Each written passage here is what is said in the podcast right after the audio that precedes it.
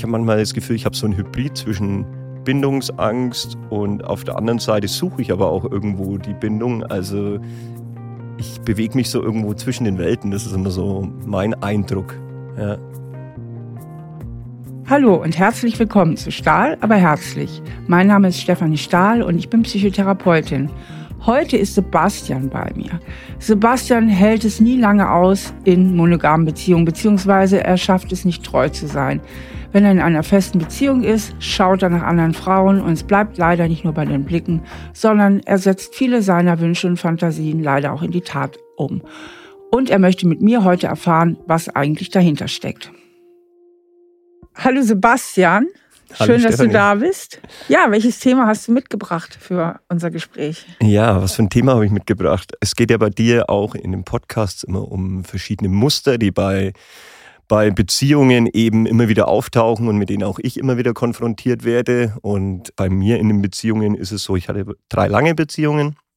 Und bei mir ist immer das Thema, dass nach einer gewissen Zeit die Beziehung vielleicht aus meiner Sicht irgendwo ein gewisses Maß an Spannung verliert, nenne ich es mal. Ja? Mhm. Und ich dann in, ich würde mal sagen, mein Musterfall mir dann wieder Anerkennung auch von anderen Frauen suche und dann dementsprechend auch nach einer gewissen Zeit das ein oder andere Mal auch immer wieder ja, fremdgegangen bin. Mhm. Und ich so ein bisschen das System dahinter bei mir mehr durchschauen möchte, was da eigentlich der Punkt ist, weil es ist nicht so, dass ich mich emotional irgendwie zu den anderen Frauen dann hingezogen fühle, sondern es ist eher, ich glaube so aus meinem Gefühl der, ich will es jetzt nicht Langeweile nennen, aber wenn ich in so eine Monotonie komme in meiner Beziehung, dann habe ich das Gefühl, ich brauche immer ein bisschen Drama und wieder einen neuen Impuls und wieder Anerkennung und das würde ich sagen, so das kurz zusammengefasst das Thema. Mhm, mhm. Zwei Worte sind jetzt ziemlich häufig gefallen, das Wort Anerkennung und das Wort Monotonie. Ja. Also oder in anderen Formen auch Langeweile. Ähm, Das sind anscheinend so zwei wichtige Punkte und wenn ich dich richtig verstehe, setzt das ja ein, so nach der ersten Verliebtheit auch. Ne? Also wenn Ja. das, äh, die Beziehung so irgendwann in ruhigeres Fahrwasser kommt. Ne? Das kann man so sagen, ja. Wobei ich auch von Anfang an ich manchmal das Gefühl habe, ich will mich nicht so zu 100% festlegen. Mhm. Vielleicht gar nicht bewusst, aber so im Nachhinein aus meiner Selbstreflexion würde ich sagen, ist es so, dass ich mir immer versuche, so eine Art Türchen offen zu halten. Ja. Ja. Und dieses Türchen, dass man sich offen hält, wenn man auch wirklich krass in dem Bild bleibt, ist ja immer ein Fluchtweg. Ne? Ja, also in der Theorie ist mir das schon irgendwie bewusst und ich, ich habe am Anfang auch nicht das Gefühl, dass ich mir das wirklich offen halte. Aber so in der Nachbetrachtung würde ich sagen, ja, letztendlich ist es das so und auch dieses wahrscheinlich final irgendwie die Verantwortung übernehmen oder so diese finale Entscheidung zu treffen, damit tue ich mich, glaube ich. Genau, schwer. weil alles, was du ja erzählst, das sind ja keine Widerfahrnisse oder Schicksalsschläge, sondern alles Entscheidungen, die du triffst. Ja, das stimmt, ja. Also was die letzten Beziehungen angeht, definitiv, ja. Ja, Ja, auch jeder Seitensprung ist eine Entscheidung, die du Ja. triffst. ist so. Und du hältst einen Sicherheitsabstand ein, du lässt dich nicht wirklich 100% auf die Beziehung ein, schon vor allen Dingen da nicht, wo sie auch verbindlicher wird, ne? also enger wird, so von der Liebtheit, Verliebtheit die Möglichkeit hätte, in Liebe überzugehen. Das heißt, irgendwas scheint dich an der Verbindlichkeit abzuschrecken, zu bedrohen. Genau. Ja. Womit wir eigentlich Ja. beim Klassiker aller Themen wären, Bindungsangst. Nicht? Was du ja erzählst, ist ein bindungsängstliches Muster. Ist dir das eigentlich selbst bewusst oder ist das jetzt was Neues, was ich? Also ich habe mich natürlich auch schon mit dem Thema beschäftigt, ja, weil ich ja ähm, sowohl deine Podcasts auch schon gehört habe und auch schon mich mit deinen Büchern beschäftigt habe. Deswegen habe ich bloß bei mir manchmal das Gefühl, es ist nicht so die klassische Bindungsangst, weil es ist so, ich habe immer Beziehungen, fühle mich eigentlich auch wohl in Beziehungen, aber letztendlich ist es dann dennoch so, also ich habe manchmal das Gefühl, ich habe so ein Hybrid zwischen Bindungsangst und auf der anderen Seite suche ich aber auch irgendwo die Bindung. Also ich bewege mich so irgendwo zwischen den Welten. Das ist immer so mein Eindruck. Ja, Wobei es eben auch normal ist für Bindungsängstliche, dass sie ja die Bindung suchen.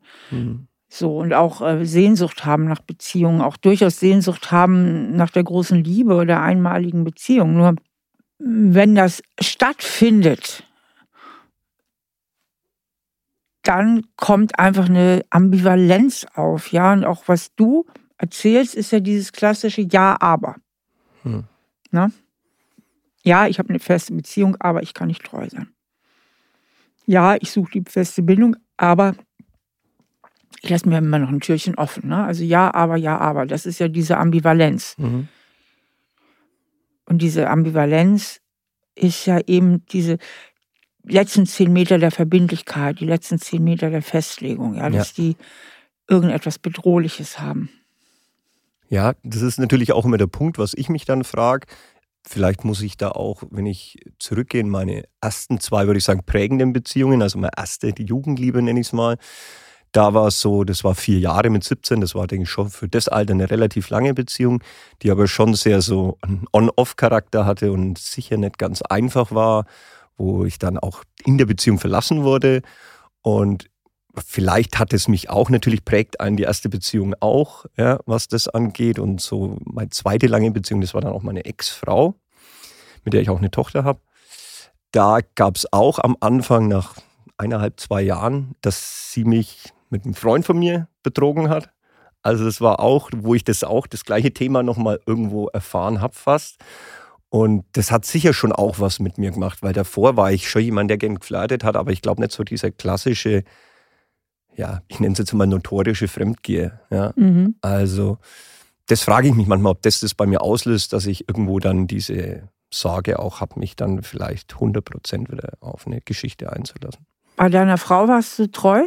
Bis zu dem Zeitpunkt, also wo sie mich betrogen hat, habe ich zwar auch, also ich hatte nie Sex mit einer anderen Frau, ich habe mal mit einer rumgeknutscht, aber jetzt nichts, äh, ja, ist natürlich auch schon Vertrauensbruch, aber danach nicht mehr. Und ich, das Schlimme ist, ich hatte auch gar kein schlechtes Gewissen mehr. Es war für mich so, was sie mir damals angetan hat, war für mich so eine Art Rechtfertigung. Alles, was ich danach mache, ist eigentlich okay. Mhm. Mhm. Und dafür muss dann auch deine jetzige Freundin Ex-Freundin, ja. Ex-Freundin, okay. Also im Moment bist du solo. Ja, ja, ja. Okay. Ja, ja. Ist sie dir auf die Schliche gekommen oder wie? Äh, ich würde nicht sagen klassisch auf die Schliche. Es war einfach so, dass wir gemerkt haben, dass eben diese ganzen, sie am Rande immer die Sachen, die sie mitbekommen hat, dass ich mit anderen Frauen schreibe, dass ich auch andere Frauen treffe. Und irgendwann kamen wir mal an einen Punkt, das war jetzt natürlich auch so Anfang Corona-Zeit, da haben wir dann das Thema auch mal offene Beziehung angesprochen. Aber wir haben es irgendwie nie so final thematisiert und auch nicht klar kommuniziert. Und dann ist so jeder, wenn gerade seinen Weg gegangen und dann ist das, habe ich auch ganz offen mit ihr darüber gesprochen. Und dann war es jetzt so, dass am Schluss sie hat jemanden kennengelernt und ja, hat sich jetzt von mir getrennt und ja, und jetzt bin ich allein. Mhm, okay. Ja. Also du schilderst ja eigentlich eine komische Sache, sage ich jetzt mal so. Mhm. Wenn man so mal ganz von außen drauf guckt, schilderst du ja eigentlich ein Problem, was völlig vermeidbar wäre, weil du dieses Problem ja selber herstellst. Richtig. Ja? Also, das ist klar, ja ein ja. Problem wirklich auf der Verhaltensebene auch, was man auch auf der Verhaltensebene einstellen könnte. Ja, das ist ja nicht so, dass jetzt so eine innere ich sag mal, Panikattacken, Leute, die Panikattacken haben, die einfach mit ihren Ängsten nicht klarkommen und deswegen auf der Verhaltensebene es ihnen wahnsinnig schwer fällt, zum Beispiel aus dem Haus zu gehen ja. oder von A nach B zu gehen, weil sie dann diese wahnsinnige Angst kriegen.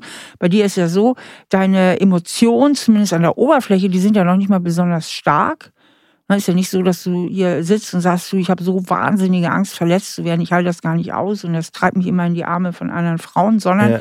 im Grunde genommen ist das so ein bisschen lapidar und Larifari dass du einfach dich entscheidest, immer wieder fremd zu gehen. Ja, wobei, weil du gerade eben das Thema Angst ansprichst, das ist so, es war bei mir ganz prägnant. Während meiner Hochzeitsreise habe ich das erste Mal eine Panikattacke bekommen. Also das war so, also wenn man es ja fast inszeniert. Und da hatte ich danach schon damit zu kämpfen, weil ich ja klar erstmal nicht wusste, was es ist. Und das hat mich ja ganze Zeit begleitet und es war für mich schon war ich früher schon. Ich war jemand, viel Sport gemacht, immer so, der, immer gut drauf, immer natürlich auch so auf Partys, immer derjenige, der, ich sage mal, sehr humorvoll war und auf einmal diese Angst kennengelernt habe. Und dann, das hat mein Leben schon erstmal schlagartig verändert. Ja? Also deswegen, das gab's. Ich kenne diese Emotion oder das, was da entstehen kann oder wie es mir dann auch ging, kann ich schon nachvollziehen. Und das hat mir schon sehr zu schaffen gemacht. Und das hat sich ja auch auf meine Beziehung dann ausgewirkt, klar. Ja. Was hat denn die Panik ausgelöst oder auf was hat sich denn deine Angst bezogen? In, der, äh, in dem Moment war es letztendlich wirklich einfach so dieses Gefühl, ich sterbe. Ja, also mir geht es körperlich gerade so schlecht. Das war. Aus heiterem Himmel? Wir waren auf, wir haben so eine Vulkanwanderung gemacht und sind wieder abgestiegen. Und letztendlich war es wahrscheinlich einfach so, mir war es ein bisschen schwindlig, aber irgendwo ist da dann was draus entstanden. Ich meine, das ist ja dann so. Und es hat sich verfestigt und ist irgendwo immer schlimmer geworden. Und dann das Klassische von Arzt zu Arzt. Ich dachte ja, das ist irgendwas Körperliches. Und bis ich mich natürlich darauf eingelassen habe oder erstmal mir eingestehen musste, dass es was Psychisches ist und nicht was Körperliches. Mhm. Damit konnte ich ja erstmal so nichts anfangen. Ja, aber auch da, und das ist ja interessant, hat ja die Angst scheinbar erstmal nichts mit dir zu tun gehabt. Also sie war ja losgelöst von deinem psychischen bewussten Erleben. Also ja. es war dir ja nicht bewusst. Also mhm. scheinbar kam die Angst ja irgendwie aus heiterem Himmel. Also was mir, glaube ich, schon jetzt im Nachhinein bewusst war, ist, dass ich die Geschichte dann auch mit meiner Ex-Frau. Wir haben ja dann, ich nenne es mal so den klassischen Weg, heiraten, Häuschen bauen, wir machen eine Tochter dann zusammen, dass ich schon jetzt im Nachhinein sagen würde, ich habe mich in diesen ganzen Prozesse schon auch, wegen, ich meine, klar ist es meine Verantwortung, aber wegen so reindrängen lassen. Das ist der Weg, den geht man, man lernt jemanden kennen, dann, ich komme dann auch aus einer Kleinstadt und das war halt so, ja, und ich habe aber irgendwie schon gemerkt, oder gezweifelt, ob das der richtige Weg ist, aber ich bin halt nicht für mich eingestanden und bin einfach weitergegangen. Ja, also die Bindungsangst war halt von vornherein mit im Boot, ne? Ja. Und jetzt hast du auch ein Kernmerkmal von Bindungsangst genannt, sich nicht abgrenzen können. Ja. Und dadurch sich reindrängen lassen, in Anführungsstrichen. Ne? Also ähm, Ja sagen, obwohl man Jein meint, Ja sagen, obwohl man Nein meint, sich irgendwo anpassen, ohne zu wissen, was man eigentlich wirklich selber will, irgendwo zwischen den Stühlen stehen, sich irgendwo mitziehen lassen. Also mangelnde Abgrenzungsfähigkeit, die auch immer damit einhergeht, mit einem gar nicht so guten Kontakt zu den eigenen Bedürfnissen und Wünschen. Denn wenn man genau wüsste, was man will, könnte man sich auch viel besser positionieren. Ne? Ja, das würde ich unterstreichen. Ja. So. ja. Das heißt, du bist eigentlich der Klassiker eines Bindungsängstlichen. Kannst du mit dieser Diagnose ich nehme es jetzt erstmal. Ist es das, du hierher gekommen bist? Sagst du, ja, Steffi, ja, es Steffi, hat sich super, gelohnt. Danke. Es ja, hat sich ja, gelohnt. Danke, dass du es nochmal bestätigt dafür hat es sich jetzt gelohnt. Vielen Dank, ja. ja ich meine, irgendwo, klar, ist mir das schon bewusst, aber wie du vorhin gesagt hast, diese Ambivalenz zwischen irgendwo fühle ich mich schon wohl in der Beziehung. Ich bin schon jemand, der einfach dieses, das auch Nähe und mit jemandem was machen. Und jetzt gerade auch mit meiner Ex-Freundin, wir hatten echt eine super Basis eigentlich. Und im Nachhinein, klar, jetzt bin ich schon irgendwie natürlich auch wütend auf mich, dass ich den Kann so an die Wand gefahren habe. Aber ich weiß natürlich, dass ich selbst daran schuld bin. Ich habe sie ja fast dazu getrieben, mich zu verlassen, ja. muss man einfach so sagen. Ja. Und nochmal, ich wiederhole, was du beschreibst, dass du einen Wunsch nach Nähe hast, dass du Nähe genießt, mhm. gehört dazu. Mhm. Ja? Weil den Wunsch nach Nähe, den haben wir alle. Das ist schon genetisch uns in die, in die Wiege gelegt, ja, dass wir auch Beziehungswünsche haben, dass wir Nähewünsche haben. Nur, was bei Bindungsangst ja der Fall ist, dass die Betroffenen, also auch du, zwei Sachen nicht unter einen Hut kriegen. Ich bin in einer Beziehung und ich bin ein freier Mensch. Ja, also und das stimmt und es ist bei mir auch so, meine Partnerin haben mich auch nie eingeengt. Also ich habe auch, auch, auch hier, äh, mein letzter Partner, es war immer so, ich hatte eigentlich alle Freiheiten. Klar, das letzte Thema ist natürlich zu viel Freiheit, ja.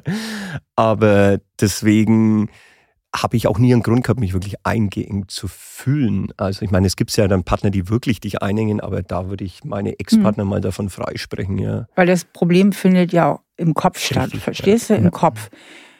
Und das geht ja auch noch viel tiefer. Das geht ja eigentlich dahin, dass man im tiefsten Inneren so das Gefühl hat, wenn ich will, dass du mich liebst, dann muss ich deine Erwartungen erfüllen. Also Liebe bedeutet einfach auch Anpassung. Ja, das verstehe ich auch irgendwo. Aber ich denke mir so, der letzte Schritt für mich, die Anpassung wäre ja immer nur, einfach dann mal das andere zu lassen. Also einfach mal dann sich nicht die Anerkennung zu suchen, wenn ich mich mal vielleicht nicht gut fühle. Ich vergleiche das immer so, dass wenn jemand sich nicht so gut fühlt, der vielleicht, der trinkt dann zwei, drei Bier und ich fange halt dann an zu zündeln, ja, oder irgendwo mir irgendwo wieder zu flirten oder die Anerkennung zu holen. Und das, ich weiß ja eigentlich auch, dass es mir nicht wirklich irgendwie einen Mehrwert bringt oder dass ich irgendwo danach es mir wirklich besser geht. Aber ich falle immer wieder in dieses Muster. Genau, damit beschreibst du ja etwas, was jeder Süchtige auch beschreiben würde, ne? Ja, wahrscheinlich. So, ja. ich weiß, ja. es tut mir nicht gut, aber Ja. irgendwie kann ich die Finger davon lassen, ja. Also irgendwie die kurzfristige Kick. Ja, das habe ich auch manchmal das Gefühl, dass ich fast so dieses Drama suche. Ja, Mhm. das dann vielleicht auch daraus entsteht und dann verliere ich irgendwas, wie in dem Fall jetzt auch meine Ex-Freundin. Und danach bin ich irgendwo schon todtraurig, dass das Ganze an die Wand gefahren wurde. Also es ist dann auch wenig so ambivalent, ja, weil ich es ja selber in die Richtung gedrängt habe. Ja. Genau. Nicht es wurde an die Wand gefahren, sondern ich habe es an die Wand gefahren. Ne? Danke, dass du es nochmal gesagt hast. Ja.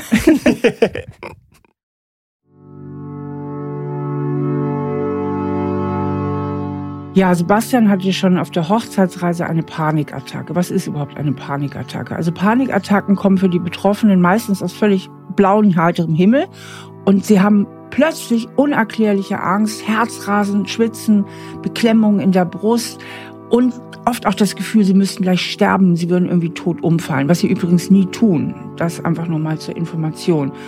Und woher kommen diese Panikattacken?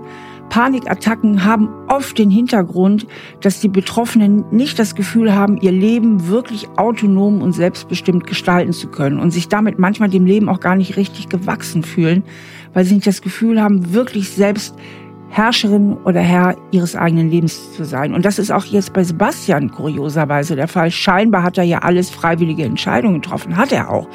Aber durch seine alten tiefen Prägungen hat er trotzdem das Gefühl, fremdbestimmt zu sein, sich nicht mehr frei bewegen zu dürfen, sich jetzt quasi in der Beziehung unterwerfen zu müssen, sich über die Maßen anpassen zu müssen. Das hat natürlich nichts mit der Beziehung in der Beziehungsrealität zu tun, sondern alles etwas mit seinen alten Programmen.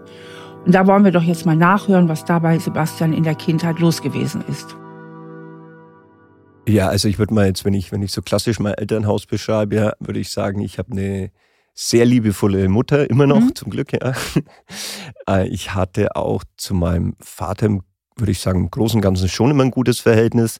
Lehrer, Sport und Wirtschaft. Sport war immer ein wichtiges Thema. Natürlich schon auch Anerkennung über Sport. Also es war jetzt nicht so, dass da Druck aufgebaut wurde, aber ich habe mich natürlich immer sehr über Sport profiliert, mich über Leistung, gerade im sportlichen Bereich, im schulischen eher weniger, definiert und habe natürlich darüber auch Anerkennung bekommen. Also das Thema Anerkennung war immer schon mit einer gewissen Leistung verbunden, auch wenn das jetzt nicht wirklich, ich sag mal, Druck, aber ich wusste natürlich, dass mein Vater war natürlich dann schon ein wenig so ein Vorbild. Ich habe alles gemacht, was er gemacht hat. Er war Skilehrer, ich habe Skilehrer gemacht und so. Wir hatten da schon, ich meine, es ist ja wahrscheinlich oft so, dass der Sohn dem Vater... Skilehrer, das ist ja der Klassiker. Super, das nächste Der Klischee erfüllt. Herrlich. ja. Und von daher, ja, aufgewachsen, meine Eltern würde ich sagen, schon auch extrem. Wir waren extrem viel unterwegs mit meinen Eltern. Klar, Lehrer haben viel Urlaub, wir waren viel im Urlaub, wir waren äh, eigentlich in allen Ferien unterwegs. Auch schon, würde ich sagen, sehr aufregendes Leben, auch für kleine Kinder, weil wir halt viel unterwegs waren. Manchmal hätte uns sicher wegen mehr Ruhe vielleicht auch mal gut getan. Aber jetzt, ich würde sagen, keine, wobei das ist ja immer, immer individuell, keine traumatischen Erlebnisse in dem Sinn.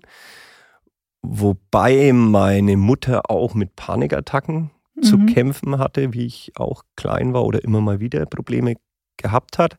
Und ich das natürlich als kleiner Junge, beziehungsweise eher meine Schwester, ich habe eine ältere Schwester, ja, die kann ich mich schon erinnern, wir waren halt dann bei meiner Mutter am Bett und dann ging ihr schlecht und dann kam der Notarzt und so richtig, ja, einschätzen konnte ich da auch nicht, was da passiert. Ich glaube, dass es für meine Schwester auch noch viel schlimmer war, weil sie so diese Verantwortung übernehmen musste, so ich passe jetzt auf die Mama auf und das ist ja nicht unbedingt die Aufgabe vom kleinen Kind.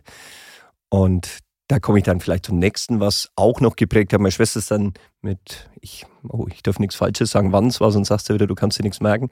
Ähm, auf jeden Fall, die hat dann, ich würde mal sagen, mit 12, 11, 12 ist sie in so eine, oder ein bisschen später in so eine Magersucht geraten. Und das war auch ein Thema, was natürlich sehr lang unsere Familie begleitet hat, weil es sehr extrem war. Natürlich mit Klinikaufenthalt, das komplette Programm. Also wirklich bis zu 36, 38 Kilo runtergehungert beim Meter 73. Also wirklich schlimm. Und damals, glaube ich, war es schon so, dass mir das gar nicht so bedrohlich alles vorgekommen ist, weil ich es nicht so richtig greifen konnte, was da passiert. Aber letztendlich ging es darum, dass es ihr so schlecht ging, dass man natürlich dann kurz vor der künstlichen ja, Ernährung ist. Und also es war schon dramatisch, ja. Mhm. Also. Und was hat es bei dir bewirkt, dass die Mama diese Panikattacken als Kind kann man das ja auch nicht so als psychische mhm. Erkrankung einordnen. Nee. Da hat man ja dann vielleicht wirklich Angst, dass die Mama stirbt oder so. Was hat das denn bei dir ausgelöst als Kind? Ja, das ist, also ich glaube schon, dass ich das und das, wenn ich es auch immer so vergleiche, was meine Schwester alles noch weiß von dieser Zeit, für mich ist das alles eher schemenhaft. Ich habe da ein paar Bilder noch im Kopf, aber ich glaube, ich konnte es nicht so wirklich greifen. Ich meine, jetzt im Nachhinein würde ich natürlich sagen, dass es irgendwo auch da natürlich Angst da ist, was ist gerade mit meiner, mit meiner Mutter, was passiert da gerade, ich habe da keinen Einfluss drauf, stirbt sie jetzt, also wirklich so dann diese Verlustangst, nenne ich mal. Ja. Und deswegen kann ich das also zur damaligen Zeit schlecht bewerten, wie, wie mich das, also ich hatte nicht das Gefühl, dass es mich damals belastet. Ja, aber ich, ich habe da auch echt wenig Erinnerung dran. Ja. ja.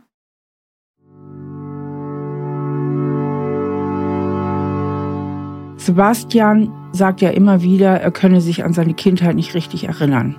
Und das ist ein Problem, was viele Menschen haben. Viele fragen mich auch, ey Steffi, was mache ich denn? Wie kann ich denn meine Kindheit bearbeiten, wenn ich mich gar nicht richtig an sie erinnern kann? Und erstmal muss ich dazu sagen, wenn man sich an seine Kindheit nicht gut erinnern kann, ist das eigentlich immer ein Hinweis darauf, dass es nicht so toll gewesen ist. Denn hier handelt es sich um eine starke Verdrängung, starke Verdrängungsmechanismen. Und dieses Verdrängen hat ja viel damit zu tun, dass man Gefühle auch unterdrückt. Weil letztlich sind es ja die Gefühle, die sich dann auch so belastend anfühlen. Und wir wollen keine so schlimmen Gefühle fühlen wie Angst, Trauer, Verzweiflung, Hilflosigkeit. Das fühlt sich schrecklich an, also versuchen wir sie wegzupacken. Das Problem ist, dass dann auch die Erwachsenen später Schwierigkeiten haben, ihre Gefühle zu fühlen, an ihre Gefühle heranzukommen. Die brauchen sie aber, um ein gutes Leben zu fühlen. Unsere Gefühle sind so wichtig, weil unsere Gefühle uns ja auch sagen, was gut und was schlecht für uns ist und uns auch sagen, was wir jetzt am besten zu tun haben in einer bestimmten Situation. Und deswegen muss ich im Folgenden jetzt mal gucken mit Sebastian, wie wir wieder ein bisschen mehr an seine Gefühle herankommen. Oft ist es ja so, aber ich will dir jetzt auch mhm. nichts einreden. Oft ist es ja so, dass man als Kind dann schon das Gefühl hat, also dass man sich versucht, ein bisschen leicht zu machen als Kind oder mhm. ein Sonnenschein zu sein. Auf jeden Fall bloß nicht selbst dazu zu tun, dass es der Mama vielleicht noch schlecht gehen könnte. Also ja. dass man eher versucht, ja. als Kind der Mama das Leben leicht zu machen, damit sie auch gesund bleibt und nicht stirbt. Wobei das meine Mutter wahrscheinlich bestreiten würde, dass ich ihr das Leben leicht gemacht habe. nee, wir haben also super Verhältnis, aber ich war sicher, ich war schon so der klassische, würde ich sagen, im kleinen Alter der Lauser. Also sie hat gesagt, ich war da echt, also ich habe sie schon auf Trab gehalten. Aber dann, wie ich älter war und das alles mit meiner Schwester war, war es natürlich so, dass der Fokus auf meiner Schwester war, immer ihre Probleme und ich natürlich schon Everybody's Darling immer war, ich kriege das schon irgendwie alles hin und bin wahrscheinlich schon auch unbewusst ein wenig so in die Rolle, ich werde das schon irgendwie alles managen. Also das heißt jetzt nicht, dass ich der super Schüler war, oder, aber ich habe halt, ich komme halt immer mit allem klar. Genau. Ja. Und das ist ja auch so der Eindruck, den du machst und du hast es ja auch schon so an verschiedenen Stellen des Gesprächs so ein bisschen fallen lassen, auch auf Partys. Du warst schon immer, du bist eigentlich so ein bisschen so der Sonnenschein, weißt du, oder der der, ähm, ja. oder der mit allen klarkommt, ja, der ja. Sunny Boy. Ja, also so, so würde ich mich von früher definitiv beschreiben. Jetzt auch noch. Ich glaube schon, dass ich, wenn mich Freunde irgendwie beurteilen würden, dass sie sagen, humorvoll, mit dem kann man echt viel Spaß haben. Mhm. Das glaube ich schon, ja. Und bis zu dem, ich nenne es jetzt mal Thema mit den Panikattacken, habe ich sehr oberflächlich gelebt, würde ich mal sagen. Und danach fängt man erst an, wenn man mal richtig unten ist, sich auch tiefer mit sich zu beschäftigen. Ja. Das habe ich auch. Auch da bin ich aber immer so, ich verschlinge ja dann alle Psychologiebücher. Ich versuche überall so den finalen Schlüssel, den heiligen Gral zu finden, ja, für die Lösung. Und, aber trotzdem fehlt mir irgendwie noch so ein Gefühl, das, das, das Instrument, um wirklich mal aus diesen Sachen dann meine Erkenntnisse zu ziehen und es dann eben auch umzuändern oder in Aktion zu kommen, ja. Ich glaube, das hängt damit zusammen und dafür spricht auch für mich da sprechen für mich auch die Panikattacken, dass du keinen so ganz guten Kontakt zu manchen Gefühlen von dir hast. Weil auch die Panikattacken, das finde ich so signifikant, dass sie scheinbar aus heiterem Himmel irgendwo kamen mhm. und scheinbar erstmal gar nichts mit dir zu tun haben. Es war schon die Zeit, weil wir, da waren dann die Vorbereitungen, Hochzeit, dann ja. wir sind nach Indonesien gefahren. Ich habe vorher, ich weiß noch, an dem Tag ein Fußballspiel gehabt. Das war alles sehr stressig und wahrscheinlich war es wirklich einfach eine körperliche Reaktion auf eine Überforderung in dem Moment. Aber es hat sich halt dann so verfestigt, ja. Ja, ich glaube auch, dass es eben nicht nur die körperliche Reaktion auf den Stress war, sondern was du vorhin angedeutet hast, dass du dich da hast ein bisschen reindrängen lassen. Ja. Das heißt, du hast nicht so richtig guten Kontakt zu ein paar Gefühlen von dir. Ja. Ich nehme an, zu Freude hast du einen ganz guten Kontakt, so kommst du mir vor. Also ja. Freude kannst du schon gut spüren. Ja, würde ich schon sagen, ja. Aber ich glaube, es sind eher die schwächeren Gefühle, die du nicht so gut fühlen kannst. Ja, also ich bin schon auch irgendwo emotional. Ich, ich, bin, ich bin jetzt keiner, der irgendwo, ich sag mal, ich bewege mich immer sehr in, eher in Wellenformen als irgendwie so, ja, ja, so, ich, ich nenne es jetzt mal, es gibt halt so Typen, denen geht es nie richtig schlecht, aber gefühlt auch nie so richtig happy. Und ich bin schon immer wegen so auf und ab und ich habe manchmal das Gefühl, ich brauche das auch irgendwo. Ja, also ich kann Gefühle schon zeigen, ich kann traurig sein, ich, ich kann das dann auch äußern. Also das glaube ich, kann ich schon. Ich kann auch wütend sein. Ich war als Kind schon mhm. auch, äh, meine Mutter würde immer sagen, jähzornig. Ja. Okay, dann hilf mir weiter. Was mhm. ist es denn, warum du dich zum Beispiel nicht so gut abgrenzen kannst?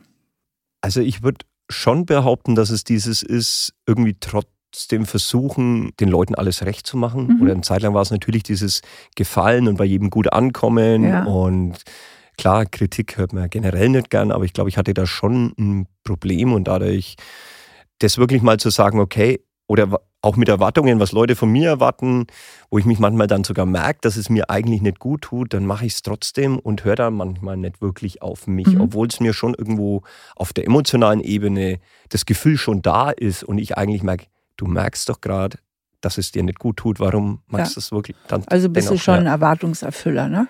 Ja, würde ich schon auch sagen. Genau, ja, ein Erwartungserfüller ist ja eigentlich das Grundthema auch von Bindungsangst. Ja, ja. Ne? ja. Und das heißt, was bedeutet das für deine Beziehung, für deine Liebesbeziehung, wenn du ein Erwartungserfüller bist? Also, ich glaube, das Thema Kommunikation ist natürlich schon auch immer so, also so Punkte, die mich dann eben, das wäre wahrscheinlich der richtige Weg, die mich wahrscheinlich schon irgendwo stören, die kehre ich dann halt auch in den Teppich und lasse das so, ich sag mal, dahin fließen und irgendwann wird es halt ein größeres Problem.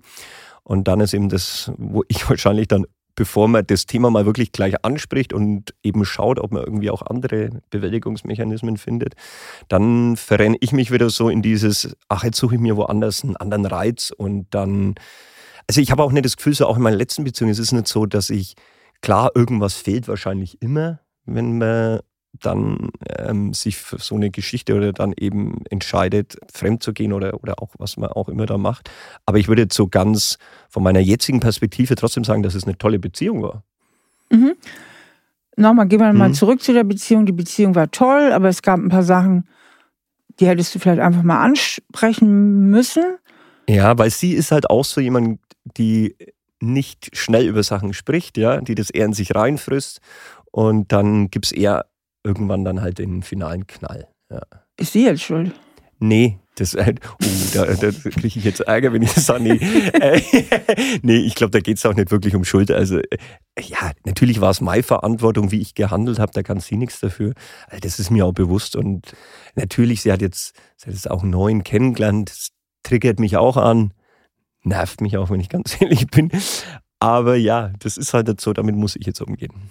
Also nochmal, ihr wart zusammen, eigentlich hätte alles schön sein können, ja. aber wie immer, es gibt halt mal Sachen, die man vielleicht doch mal ansprechen sollte und das hast du nicht getan. Habe ich das richtig verstanden? Ja, ich habe das wahrscheinlich auch zu dem Zeitpunkt vielleicht nicht als wirklich notwendig erachtet, sondern ich habe mir halt gedacht, so, wenn das da nicht ist, ach, dann kann ich ja vielleicht mir das da holen oder ich sage jetzt mal vielleicht dieses Thema dann auch Leidenschaft oder was sicher in einer längeren Beziehung, da habe ich mir von dir mal einen Satz gemerkt, dass du gesagt hast, lange Beziehungen gehen immer auf Kosten von Leidenschaft.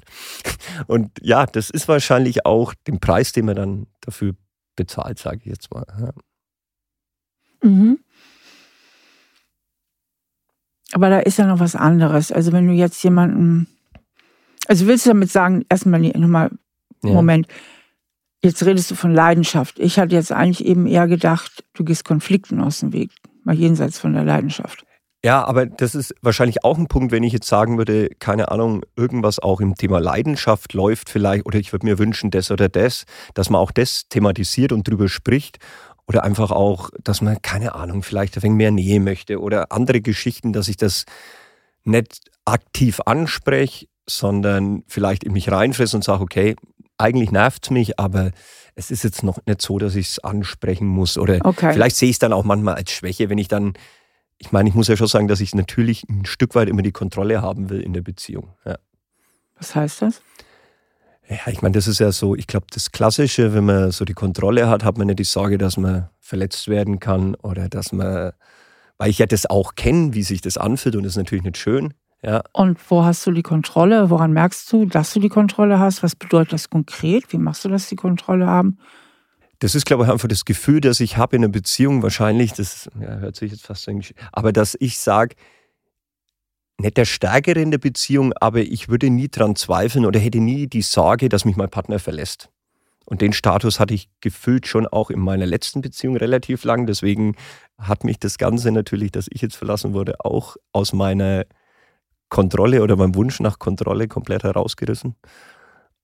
Aber klar, das hat nur mit Kontrolle und Angst vor Verletzung zu tun. Das ist mir irgendwie auch bewusst. Aber natürlich ist es auch schön, diese Sicherheit zu haben, dass man nicht sich irgendwie Sorgen machen muss, man genügt dem anderen nicht. Ja, also. Und wie hängt die Kontrolle mit dem Fremdkind zusammen? Also so in der Theorie würde ich jetzt sagen, dass ich, wenn das nicht klappt, relativ schnell wieder eine neue Option habe oder mir da auch beweist, dass ich doch ein toller Typ bin. Ja. Also gerade dieses Spiel, mir geht es ja, glaube ich, gar nicht so um dieses rein Sexuelle, sondern eher dieses Kennenlernen. Ich möchte irgendwo, brauche dann die Bestätigung, dass ich bei dieser Person irgendwie landen kann. Mhm. Also das ist manchmal schon fast, ja, man könnte es überspitzt sagen, ein Spiel. Mhm. Ja. Und da hänge ich auch emotional. Also es ist, ich meine, das gab es schon auch mal, aber es ist nicht so, dass ich jemand bin, der sich Hals über Kopf dann in eine andere Frau verliebt. Ja. Wir haben jetzt mehrere Themen, die scheinbar parallel sind, aber vielleicht doch stark miteinander verbunden. Wir haben das Thema Kontrolle, ich brauche ja. Kontrolle. Wir haben das Thema, ich habe Angst, verletzt zu werden. Ja. Also, ja. Und wir haben das Thema, ich brauche Anerkennung. Hm. Ja, ich würde sagen. Kannst du mal so ganz tief in dich hineinfühlen, weil was mir bei dir auch so auffällt, ist, und das fällt mir aber öfter auf, du bist jetzt nicht der Einzige, du kannst immer so toll über dich reden, aber so richtig, ich glaube, dir fällt es dann nicht so leicht, dann auch mal so das zu fühlen oder so oder so in die Emotionen zu kommen. Ja. Kann ja, das sein? Das, das glaube ich, kann ich genauso bestätigen, ja. Also ja, das ist wahrscheinlich, ich habe schon Talent, ich kann auch anderen wunderbar Tipps geben, wie sie ihre Beziehungen ja. führen müssen. Oder wenn andere irgendwelche problematischen mhm. Geschichten in ihren Beziehungen haben, bin ich sicher ein ganz guter Ansprechpartner, bloß bei mir selber wie du sagst, in dieses Gefühl wirklich reinzukommen, da habe ich, glaube ich, schon meine Probleme. Ich weiß nicht, ob ich es nicht fühlen will oder ob ich es nicht kann oder ob irgendwas drüber liegt. Ich weiß es nicht. Ja, da ist irgendwas, was schlecht greifbar bei hm. ihr ist. Ne? Da ist irgendwas an der Oberfläche sehr eloquentes. Du kannst auch alles benennen, aber irgendwie es fehlt so ein bisschen der emotionale Unterbau. Ja. Also zumindest im ja. Moment in diesem Gespräch und eigentlich ja auch in deiner Beziehung. Ja. Ja. Weil, was dir fehlt, ist diese liebende Verbindung, ich tue ihr weh. Es fehlt dir an Empathie. Du bist mhm. eigentlich mit dir selbst sehr beschäftigt. Du bist damit beschäftigt, dass du die Kontrolle bewahrst, dass du die Anerkennung bekommst und dass du nicht verletzt wirst. Das heißt, du bist ziemlich in deinem Ich gefangen. Ja, ja? Also du bist mit stimmt. dir selbst. Mhm. Was aber fehlt, und das ist ja eigentlich das Wesen auch der Liebe, mhm. nicht der Verliebtheit, aber der Liebe, diese Anteilnahme, äh, zum Beispiel mit der Freundin, auch Gott, die Arme, das würde ihr jetzt das Herz brechen, wenn sie wüsste. Ja, wobei das ist auch so ein Thema immer, was ich, ich glaube, ich bin schon empathischer Mensch. Also es ist auch so, ich habe vielleicht gerade Geschichten, weil ich auch äh, in zwei Beziehungen mal betrogen wurde, habe ich mir irgendwie so unbewusst so, ich glaube, so eine Legitimation, dass das mit mir gemacht wurde und oder ich tue das ein wenig so ab, als ist doch nicht so schlimm. Ich empfinde doch nichts. Sagen wir mal Frauen. so, ähm, Empathie mit dir selbst hast und Humor auch, wie ich gerade merke. Nee, aber es ist so, also ich glaube. ja, also. ich, ich, ich bring's jetzt mal knallhart auf den Punkt, ja. Du, du würdest verletzt, ja, du würdest in deinem, ich sage es auch mal hart, in deinem Ego gekränkt und du willst, dass dir das nie wieder passiert, also machst du jetzt, was du willst. Aber deine Freundin, deine aktuelle Freundin kommt da ja gefühlt nicht wirklich drin vor in diesem Szenario. Ja, da ist keine Empathie da. Das ist wirklich eine gute Frage, weil das, die ist jetzt ausgezogen bei mir bloß als Beispiel und sie war gestern nochmal da. Es war total emotional zwischen uns und sie war auch vor mir gesessen und mir tut es schon, also ich fühlte es auch, mir tut es wirklich leid. Ich leide da auch mit ihr. Also es ist nicht so, dass ich dann. Ja, dir tut ja auch leid, dass du im Moment die Kontrolle verloren hast, ja. Du willst jetzt die Kontrolle zurück, ja. Das heißt, jetzt, jetzt ist ja wieder Raum bei dir für Emotionen, mhm. ja, weil mhm. jetzt im Moment kann sie dich ja mit ihren Erwartungen nicht einengen, weil sie ja gar nicht Erwartungen hat. Die hat ja weniger Erwartungen an dich, als sie überhaupt lieb ist. Und jetzt hast du natürlich wieder auch einen Kontrollwunsch. Jetzt kommst du auch wieder in Sog rein. Ja, mhm. jetzt kannst du ja auch plötzlich wieder was fühlen oder mehr fühlen als vorher für sie. Ähm, ja. aber ich gehe jetzt mhm. nochmal zurück und mhm. ich nagel dich da jetzt fest. Ähm, du hast, wenn du fremd gehst, keine Empathie für sie. Also diese liebende Verbindung, das ist ja das, was Menschen erzählen, die keine Fremdgänger sind. Die sagen, mhm. ich würde mir ja fast selber wehtun. Mhm. Ne? Ich denke dann an meine Freundin oder Frau oder ich denke dann an meinen Mann und, und denke, oh nee, das kannst du nicht machen, das tut einem selber weh. Mhm. Na, man will dem anderen einfach nicht so verletzen. Mhm. Und man will auch nicht unaufrichtig sein, weil mhm. einem das selber wehtut. Ja. Und ja. das hast du ja nicht. Ich würde sagen, nicht mehr. Ja. Auch weil dem Jungen einmal wehgetan wurde. ja, aber ich habe schon, hab schon gemerkt, dass das sich bei mir echt verändert hat. Ich weiß noch, wie ich das erste Mal in so einer Situation war, habe ich mich so schlecht gefühlt und das ist weniger geworden. Also dieses so, ja, da hatte ich auch sofort das Bedürfnis oder ich wollte es eigentlich am besten gleich erzählen. Und irgendwann bin ich da wegen abgestumpft und. Okay. Ja. Also musst du dahin wieder zurück, ne? Wahrscheinlich, ja. Also als dir es das erste Mal passiert ist, hast du gesagt, das war diese Jugendliebe, ne? Ja. Und die hat dich betrogen. Ich muss jetzt, weil sie sich bestimmt es danach mal irgendwann anhört. Ja, aber ja, hat sie. Ja. Und das hat dir super wehgetan diese ganze Beziehung und auch, ich sag mal, die war halt, ich glaube, gerade für das Alter sehr emotional und es sehr aufregend und sehr belastend. Und sie hat mir schon sehr wehgetan und ich habe das sehr drunter gelitten, ja.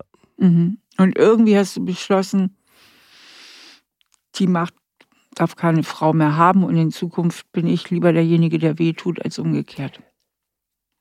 Das ist die Frage. Das frage ich mich, ob ich das wirklich beschlossen habe. Weil auf der anderen Seite bin ich ja so, dadurch, dass ich eigentlich kein, nach so einer Erfahrung oder auch mit meiner Ex-Frau, die dann mit meinem sehr guten Freund von mir eine Affäre gehabt hat, fast ein Jahr lang, ich vertraue in der neuen Beziehung meinen Partnern sofort wieder. Also ich, ich bin zum Beispiel gar nicht misstrauisch danach, sondern das finde ich auch, was manche dann komisch finden, dass ich jemand bin, der sofort in der neuen Beziehung wieder vertrauen kann und ich jetzt nicht irgendwie Sorge habe, dass mir das wieder passiert. Aber vielleicht auch, weil ich mich nicht hundertprozentig darauf einlasse, ich weiß es nicht. Mhm. Weil du bleibst ja ganz schön autonom, ne? Mhm. Und du bleibst sehr in der Kontrolle. Ja, wahrscheinlich, ja. Ja, also wo ich sage, ist wahrscheinlich genau das der Punkt. Deswegen kann ich wahrscheinlich so gut damit um, in Anführungszeichen damit umgehen, mit diesem, dass ich immer wieder vertrauen kann, weil ich mich nicht hundertprozentig fallen lasse und dadurch die Kontrolle habe und dadurch nicht die Sorge habe, dass es irgendwie schief gehen könnte oder ich verletzt werden könnte. Vielleicht ist es das. Ja. Und weil einfach viel in deinem Leben darauf ausgerichtet ist, dass du irgendwie auch Anerkennung bekommst. Das ist schon ein hohes Motiv. Ja. Und das ist auch ein roter Faden in deinem Leben. Ja. Ne? Dieses also, Anerkennung ja. bekommen.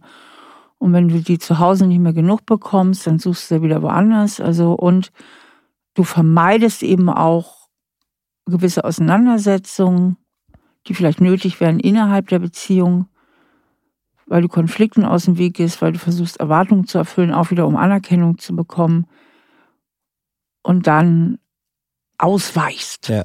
Du weichst dann aus, anstatt die Auseinandersetzung innerhalb deiner Beziehung zu führen. Genau, und die Art der Auseinandersetzung ist dann nicht extrem konstruktiv, die ich dann habe in der Beziehung. Das ist dann eher so wirklich, kurz fahre ich aus der Haut, bin dann schon jemand, der dann auch, glaube ich, schon verletzend und unsachlich sein kann. Und ich bin aber auch dann nicht nachtragend. Für mich ist das wirklich ein kurzer Knall und danach ist wieder gut. Ja, also, und aber so der konstruktive Umgang mit, ich sag mal, kritischen Themen in der Beziehung, ich glaube, das fällt mir auch schwer. Mhm. Vor allem mit jemandem, der mir so nah ist. So, glaube ich, bin ich schon in der Lage, mit jemandem konstruktiv über Themen zu sprechen, ja. Und was ist, wenn dir jemand nah ist? Was ist dann? Was ist da? Warum fällt dir das da schwer? Das ist eine gute Frage, Steffi. Ja, vielleicht ist es dann schon so, dass man ein bisschen Sorge hat, was als Feedback zurückkommt, ja, ob man damit umgehen kann, ob man manche Sachen vielleicht dann auch hören will, ja. Was ist deine Angst? Ja, vielleicht ist es dann schon auch wieder das, es könnte ja was sein, was für mich unangenehm ist, was mich dann auch wieder ein bisschen verletzt oder verletzlich macht. Mhm. Also wäre jetzt so, wobei ich jetzt nicht das Gefühl habe, dass ich jetzt ganz bewusst auch sage, hey, ich will mit dir jetzt nicht drüber reden, weil ich habe Angst, dass ich verletzt werde. Aber ich tue mich dann manchmal schwer, wenn Personen mir mich auch emotional antriggern, dann auch wirklich so eloquent zu sein und das Thema auf der Ebene zu besprechen. Ja, also, aber ich meine, das ist, geht ja wahrscheinlich jedem so, wenn man sehr emotional stopp, stopp, bleib ja. bei dir. Hm. Nicht gleich wieder wegschwimmen. Ja, ja. Also da ist was in dir, was verletzbar ist. Und da ist was in dir, das das Gefühl hat, wenn ich verletzt werde, kann ich mich auch gar nicht so gut wehren. Ja, das würde ich sagen, wenn ich emotionalisiert bin, dann klar, dann wäre ich irgendwie auch angetriggert und dann habe ich nicht mehr die gleichen Fähigkeiten und Kompetenzen. Kannst du das Wort emotionalisiert mal versuchen, durch das Gefühl zu ersetzen? Welches Gefühl ist dann da genau da? Wovon sprichst du? Von welchem Gefühl? Ja, ich glaube, das äußert sich sowohl körperlich, dass ich merke, ich bin angespannt. Ja, also, und es ist jetzt, ja, vielleicht ist es Angst und Überforderung irgendwo. In, da würde ich es vielleicht einordnen.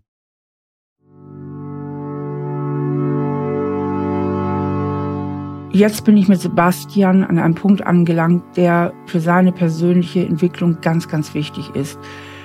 Es ist wichtig, dass er lernt, Angst zuzulassen und auch tatsächlich zu spüren und nicht nur rational zu formulieren, weil er sonst keinen wirklichen erlebbaren Erfahrungshintergrund für dieses Gefühl hat. Und das braucht er, um ganz viele Sachen für sich zu verstehen und auch zu verändern. Ich versuche jetzt mal, ihn mit einer ganz konkreten Übung näher an seine Gefühle zu bringen jetzt ist der Moment gekommen, wo wir dich jetzt mal ein bisschen könnten versuchen, aus dem Kopf mehr rauszuholen, mhm. mehr ins Gefühl, weil das mhm. da sich einfach auch das Problem bei dir, mhm. wo du auch selber halt am Schwimmen bist, weil du bist sehr stark in der Theorie, aber deine Gefühle kommen nicht immer hinterher. Mhm. Also da ist eine Angst. Kannst du mal versuchen, wenn das okay für dich ist, die auch wirklich mal zu spüren. Wenn du jetzt mal die Augen schließen würdest, mhm. du redest von einer Angst, einer Angst kritisiert zu werden, eine Angst verletzt zu werden. Kannst du die lokalisieren im Körper? Wo spürst du das? Wie also fühlt sich bei das mir an? merke ich das schon immer im, also wenn ich es jetzt organisch sage, im Bauchraum, ja, ja. ja, also dass dann einfach alles angespannt fest wird und okay. ein, ja, klassisch so eingeengtes Gefühl und okay. ja. Ist das okay, mal kurz dabei zu ja, bleiben? Ja, das ist für, ist, ist für, mich okay, ja. Also es wird ganz fest. Mhm. Ist das wie so eine Abwehr? Ist das richtig, das Feste? Oder was würdest du sagen, was ist das? Ja, also Anspannung kann man schon sagen, das ist fast so ein Art, ich nenne es mal Verteidigungsmodus, in den ich dann fall. Okay. Ja, so würde ich es vielleicht. Und dahinter steckt was? Hinter dieser Verteidigungsmodus, hinter diesem Verteidigungsschutzwall? Ähm, ja, ich glaube natürlich schon diese Angst, verletzt zu werden oder Angst dann auch irgendwie ja, ich kann jetzt, weiß nicht, ob es das ist, dass ich das nicht gut genug kann oder dann nicht gut genug bin. Bleib mal da. Also hm. sowas wie ich bin nicht gut genug? Ja, das ist ja so, so, so ein Glaubenssatz, wo ich weiß nicht, ob ich den wirklich in mir Spür mal, ja. spür einfach hin, spür einfach hin, was da ist. Einfach versuch mal zu spüren, was ist da. Mit hm. dieser Angst zu sein. Darf die überhaupt da sein oder hast du sofort Impulse wegzurutschen? Wenn sie zu lang da ist, ist es mir schon unheimlich. Unheimlich ja. sogar. Ja. Okay. Würde ich schon sagen, ja. Okay. Aber jetzt für diesen Moment, kannst du mal spüren, mit was in deinem Leben diese Angst zu tun hat? Oder ich frage mal anders. Frag mal deine Angst innerlich. Was in meinem Leben macht es da so ängstlich? Hm. Kann auch ein Bild sein, kann eine Erinnerung sein. Ja, also habe ich mich auch schon damit beschäftigt und habe immer so das Gefühl, dass generell das Thema Angst war bei uns immer in der Familie Thema. Immer. Also es war bei meiner Mutter ein Thema, war bei meiner Schwester ein Thema und irgendwann ist es auch irgendwie zu meinem Thema geworden. Wobei mhm. ich manchmal gar nicht weiß, ob es wirklich mein Thema ist. Moment mal. Ja. Bleib mal bei dem mhm. Gefühl. Und ich sage jetzt mal Sachen und du spürst, versuch mal zu spüren, ob es das sein kann. Ja. Ich habe Angst, die Mama stirbt. Ich habe Angst, die Schwester stirbt. Boah, das ist echt schwierig. Die, weil zum, ja, zum damaligen Zeitpunkt würde ich sagen, ich hatte diese Angst nicht, weil es mir nicht so bewusst war, wie, wie akut die Situation eigentlich ist. Aber die Situation mit meiner Mutter hat mir natürlich Angst gemacht, ja. Ja. ja also die hat mich auch überfordert. Ja, ja und wenn die Mama wegfällt, ist. Ja, klar, das war mal, meine Mutter ist mein, mein, mein Base, mein, genau. mein, mein, mein Rückhalt, war immer mal auch emotionaler Rückhalt, ja. Ja, ja. Und die hat ja diese schlimmen Panikattacken und Krankenhaus und als Kind hat man ganz schnell Angst, auch dass die Mama sterben könnte, dass sie einfach nicht mehr da ist. Ne? Mhm. Und die Schwester war lebensgefährlich erkrankt. Ne? Ja, das ist, ist eine der bedrohlichsten Krankheiten. Ja, das unterschätzt man vielleicht manchmal, aber ja. Das ist aber eher immer so was, wo ich im Nachhinein dann, da bin ich dann auch jemand, der dann zurückdenkt und sagt, okay, klar, das ist schlimm und das wäre ganz dramatisch, aber zu dem damaligen Zeitpunkt habe ich das nicht so empfunden, dass ich mir unglaublich Sorgen gemacht habe oder unglaublich Angst davor hatte, dass da irgendwas passiert. Ja. Aber weil ich wahrscheinlich auch sehr an der Oberfläche agiert habe. Und das, genau. Ja. Und das tust du nämlich bis heute, mhm. denke ich. Das ist ein Muster bei dir. Mhm. Das macht es eben auch schwer. Und ich, eigentlich bist du aus, von daher so ein bisschen klassisch bindungsängstlicher. Mhm weil viele mit deinem Muster, ich gehe jetzt mal tatsächlich auf eine Metaebene, mhm. ähm, genau das haben. Die sind sehr autonom, die sind Sunny Boys, die sind cool, die sind sexy, die sind witzig, die sind sportlich, die sind beruflich erfolgreich, die sehen gut aus und wundern sich nur immer, warum sie immer die Beziehungen immer kaputt machen. Ne? Hm. So, und da ist so eine gewisse Oberflächlichkeit und darunter verbirgt sich aber was anderes. Du bist ja nicht wirklich oberflächlich, sondern ich glaube, du hast irgendwas gelernt, dich da ein bisschen zu halten an der Oberfläche, ja. Mhm. Und was dir, glaube ich, unheimlich gut tun würde und richtig, richtig helfen würde, wenn du dich mehr mit deinen Gefühlen verbindest. Und zwar sowohl mit deiner Freundin, wenn du mal wieder eine hast oder deine alte zurückeroberst, ja. Ähm, ja. Wirklich mal versuchst zu fühlen. Ja, weil nur ja. diese Oberflächlichkeit erlaubt dir eigentlich auch dieses Wegrutschen in diese Seitensprünge, mhm. ja. Weil wenn du wirklich eine Liebe hättest für die Freundin, dann würde dir das selber auch wehtun. Ja, ja, also du ja, hältst glaub, auch ja. deine Beziehungsgefühle, klar, du magst es eng und klar, Verliebtheit geht immer irgendwie, geht immer, aber Verliebtheit ist erstmal nicht Liebe. Liebe ist, ist was anderes. Liebe ist so eine tiefe Bindung, ja, so, ein, so ein tiefes Wünschen auch, dass es dem anderen gut geht, mhm. ja. Und tiefer, also man will dem anderen nicht. Es würde, es tut einem selber auch weh. Mhm zu betrügen dann und zu wissen, wie mhm. unglücklich man den anderen macht. Und diesen Gefühlen, diesen Schmerzen, den weißt du da überall aus und hältst dich damit aber in einer gewissen Unabhängigkeit. Das hast du ja auch mehrmals betont. Mhm. Ich brauche Kontrolle, ich brauche mhm. eine gewisse Unabhängigkeit. Ich will nicht, dass man mir wehtut. Mhm. Und dir ist ein paar Mal wehgetan, da mhm. warst du raus aus deiner Oberflächlichkeit. Und das hat dann auch richtig wehgetan. Und ich denke auch, mhm. dass du als Kind wahrscheinlich schon gelernt hast, dich so ein bisschen an der Oberfläche zu halten. Ja, das war wahrscheinlich schon für mich ein Mechanismus in vielen Situationen, der mir wegen geholfen hat, mich nicht zu so sehr irgendwo in dieses Angstthema reinfallen genau. zu lassen. Ne? Ja. Genau, weil das mit den Panikattacken mit deiner Mutter, wenn dann wirklich auch Krankenwagen kamen und die nicht aus dem Bett kam, mhm. das ist für ein Kind sehr, sehr beängstlich. Mhm. Also die mhm. Mutter ist die absolute Sicherheitsbasis, mhm. ja, wenn die wegfällt. Das ist der absolute Albtraum, ja. Mhm. Und wahrscheinlich hast du da schon gelernt, dich so abzulenken, spielen zu gehen in deine Spielwelten. Ja, das ist ein gutes, ja, so war ich wirklich. Ich war in meinem Zimmer und habe meine hab stundenlang für mich in meiner Welt gespielt. Ja. Genau. Ja, ja. Und das war dein Coping-Mechanismus. Ja, ne? Damit so, und du hast stundenlang in deiner Welt gespielt und wahrscheinlich spielst du heute auch stundenlang in deiner Welt. Nur das sind halt Erwachsene-Eltern und dann Mhm. Kommt leider noch, ne? Ja. kommt noch eine andere Spielfigur dazu, ja, ja. nämlich irgendeine andere Frau Mhm. und dann wird da gespielt, dann Mhm. gehen wir spielen und Mhm. halten uns ein bisschen von den Gefühlen fern, Mhm. die ähm, sonst vielleicht zu laut werden könnten. Ja. Ja. Aber das ist, glaube ich, das, das finde ich so schwierig. Ich meine, das hört sich immer so schön an, mit deinen Gefühlen verbinden.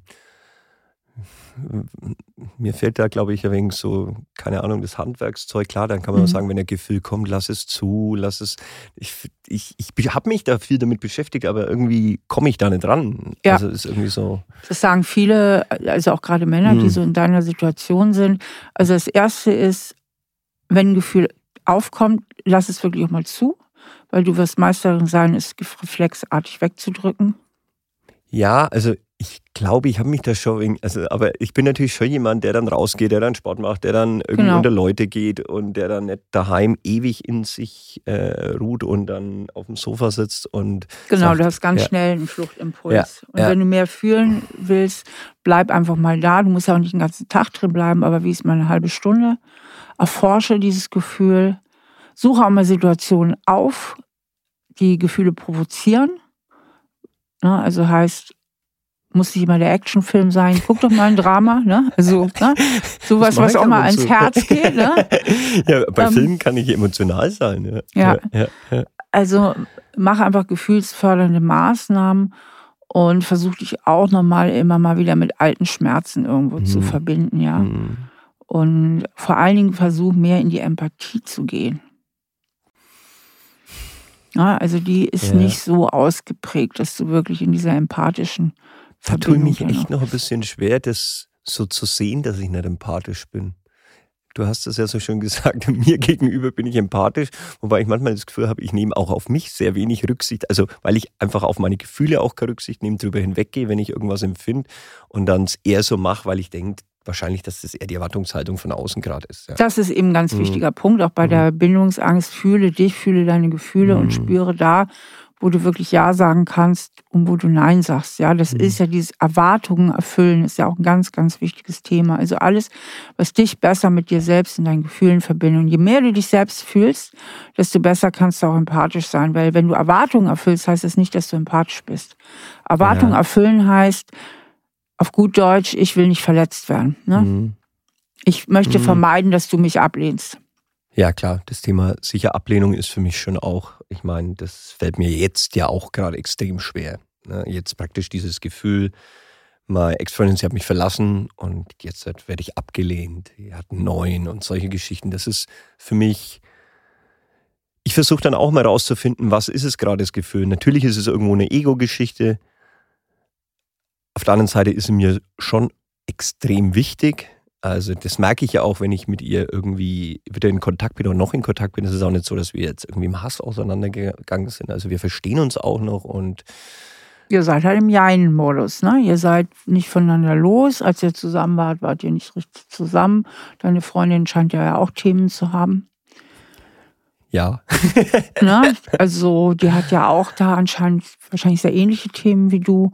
Das kann durchaus sein, ja. Und Erwartungen erfüllen ist nicht empathisch sein. Erwartungen erfüllen ist ein Vermeidungsmotiv. Du möchtest vermeiden, dass du abgelehnt wirst. Ne? Mhm. Also die Angst vor Ablehnung ist da, die Angst zu scheitern ist da, die Angst betrogen zu werden ist da, aber vieles lässt du gar nicht ganz nah an dich ran.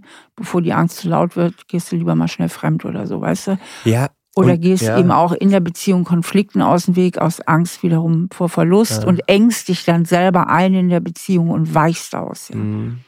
Also ich, das ist zum Beispiel auch so ein, ich, ich bin überhaupt kein eifersüchtiger Mensch.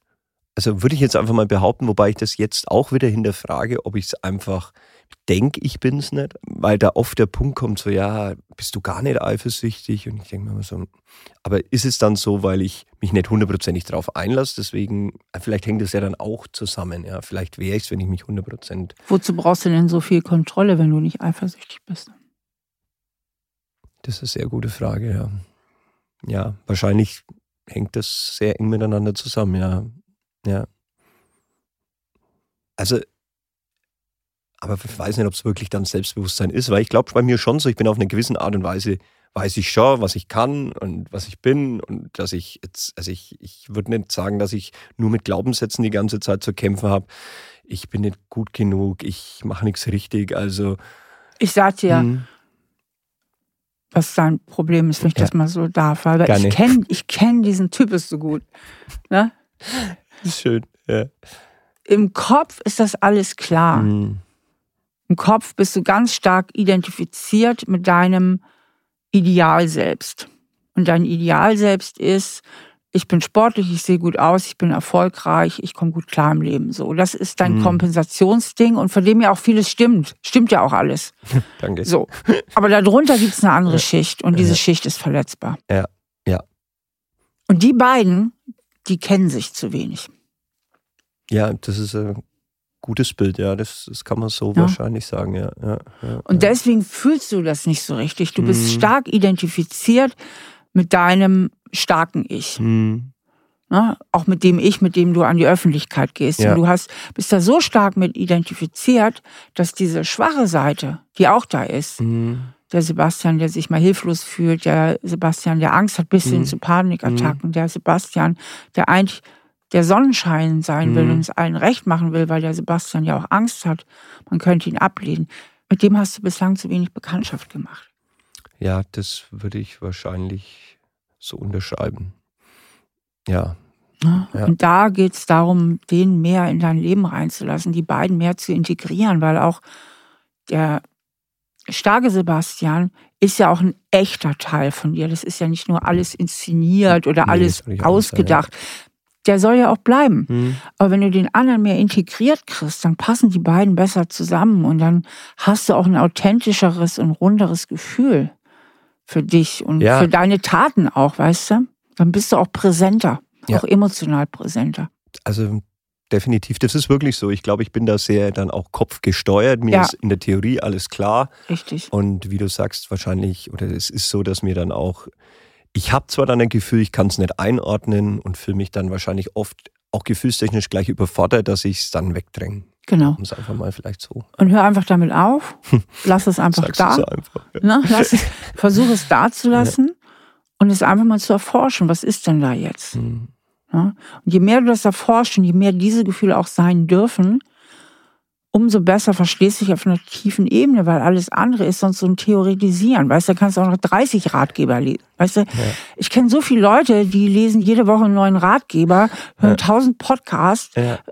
rennen vielleicht auch schon in die dritte Therapie. Aber ich höre dann weiter trotzdem. Ja.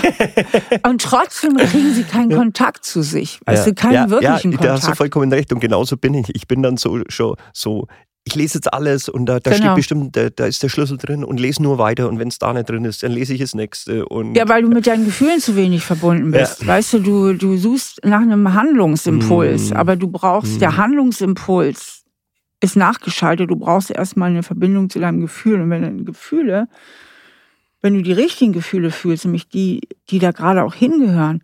Aber was wäre dann ein falsches Gefühl? Also gibt es in dem Sinn dann hm, falsches Gefühl? Weil ich meine, sag mal, Wut oder so ist ja auch ein Gefühl, das irgendwo wichtig ist. ja, das ist sehr schön. Jetzt gibst du mir eine schöne Einladung, mal etwas über primäre und sekundäre ah, Gefühle ah, schön, ja. dozieren zu dürfen. Ja. In der Psychologie unterscheiden wir primäre und sekundäre Gefühle. Ein primäres Gefühl könnte zum Beispiel Angst sein bei ja. dir. Ja? Das willst du aber nicht fühlen. Mhm. Also kommt ganz schnell ein sekundäres mhm. Gefühl, Langeweile. Mhm. Langeweile, Beziehung ist öde, Langeweile rät dir, komm, mach mal wieder einen Aufriss. Ne, ist der mhm. Handlungsvorschlag von Langeweile. Langeweile sagt immer, ey, hier muss mal wieder was passieren. Ne? Handlungsvorschlag von Langeweile ist, also geh mal wieder in die, was weiß ich, zu Tinder oder in die nächste Kneipe oder wohin auch immer, mach einen Aufriss, hier muss wieder mal was passieren, ja. Wenn du dich jetzt mal mit deiner Angst verbinden würdest, die du schnell wegtrinkst, mhm. ja, als primäres Gefühl, als nämlich echtes Gefühl, dann würde die Angst vielleicht was ganz anderes sagen. Dann würde die Angst sagen, hey, du bist verletzlich und du hast eigentlich Angst, wenn du dich hier wirklich einlässt. Ich glaube, ähm, das Thema Angst war halt bei mir so dominant eine Zeit lang, dass ich das natürlich, ich meine, das war echt keine schöne Zeit. Ja. Und das war bedrohlich und das hat mich äh, auch echt an meine Grenzen gebracht. Ja. Und ja, deswegen will ich es wahrscheinlich auch nicht mehr wirklich fühlen. Ja. Ja. Wenn du die Angst dich fühlst und dann eben mehr an der Oberfläche bleibst und bei deinen sekundären Gefühlen wie Langeweile, es ist öde, Mhm. ich brauche wieder mal irgendwo einen Kick, ich brauche eine Ablenkung, dann kannst du dich nicht wirklich mit dir verbinden, mit deinen Gefühlen und das fehlt dir dann auch, um dich wirklich zu verbinden mit deiner jeweiligen Frau. Denn wenn du das nicht fühlen kannst, dann kannst du auch nicht mitfühlen und da ist dein Empathie, kleines Ja. Empathiedefizit.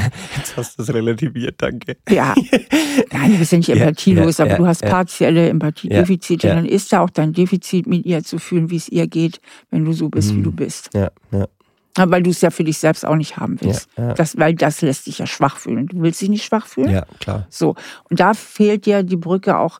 Empathie heißt ja immer, ich verbinde mich mit meinem eigenen Gefühl, Mhm. um mir vorzustellen, wie sich der andere fühlt. Aber wenn ich das eigene Gefühl gar nicht, gar nicht so habe, wie soll mir das dann gehen? Ein Mensch, der sich nie traurig fühlt, weil er das vielleicht nie gelernt hat oder gar nicht weiß, wie Trauer geht. Mhm. Wie soll der mitfühlend sein? Wobei, das ist ja schon traurig. Ich war oft traurig in meinem Leben. Also das ist schon ein Gefühl, das ich gut kenne. Ich habe ja nicht gesagt, dass du das bist. Ja. Ich habe jetzt ein Beispiel aufgemacht. Okay. Du, also du kannst nur mitfühlen, was du selber auch dir gestattest, selber zu fühlen. Ja, verstanden, ja. Okay, ich glaube, wir haben jetzt echt viel irgendwie gemacht. Ähm, wie geht es dir jetzt? Was nimmst du mit für dich aus dem Gespräch? Also, also schon das Thema Empathie, das hast du mal anders beleuchtet. Das ist, war für mich schon interessant, weil so habe ich das noch nie gesehen. Auch das wahrscheinlich, weil ich mich mit meinen Gefühlen nicht so gut verbinden kann, ich dementsprechend auch das andere als immer so lapidar oder nicht so dramatisch finde, wenn ich, ich sage jetzt mal als Beispiel, meiner Freundin fremdgehe. Ja? Mhm. Ähm, weil ich mich dann halt so, ich will nicht sagen rechtfertige, aber es war ja bloß einmal und es war ja nichts Emotionales und es dann irgendwo relativiere. Ja. Mhm. Also das fand ich mein Gesichtspunkt, den ich so noch nicht betrachtet habe. Ist natürlich so diese Geschichte mit meinen Gefühlen, mich zu verbinden. In der Theorie weiß ich das. Ja. Ich bin dann halt auch immer noch irgendwie, setze ich es praktisch um, dass ich mich vielleicht länger drauf einlasse und nicht gleich wieder in irgendein Fluchtverhalten fall. Und egal jetzt, ob es bei einer nächsten Beziehung ist oder keine Ahnung, vielleicht wieder bei der alten Beziehung oder was auch immer.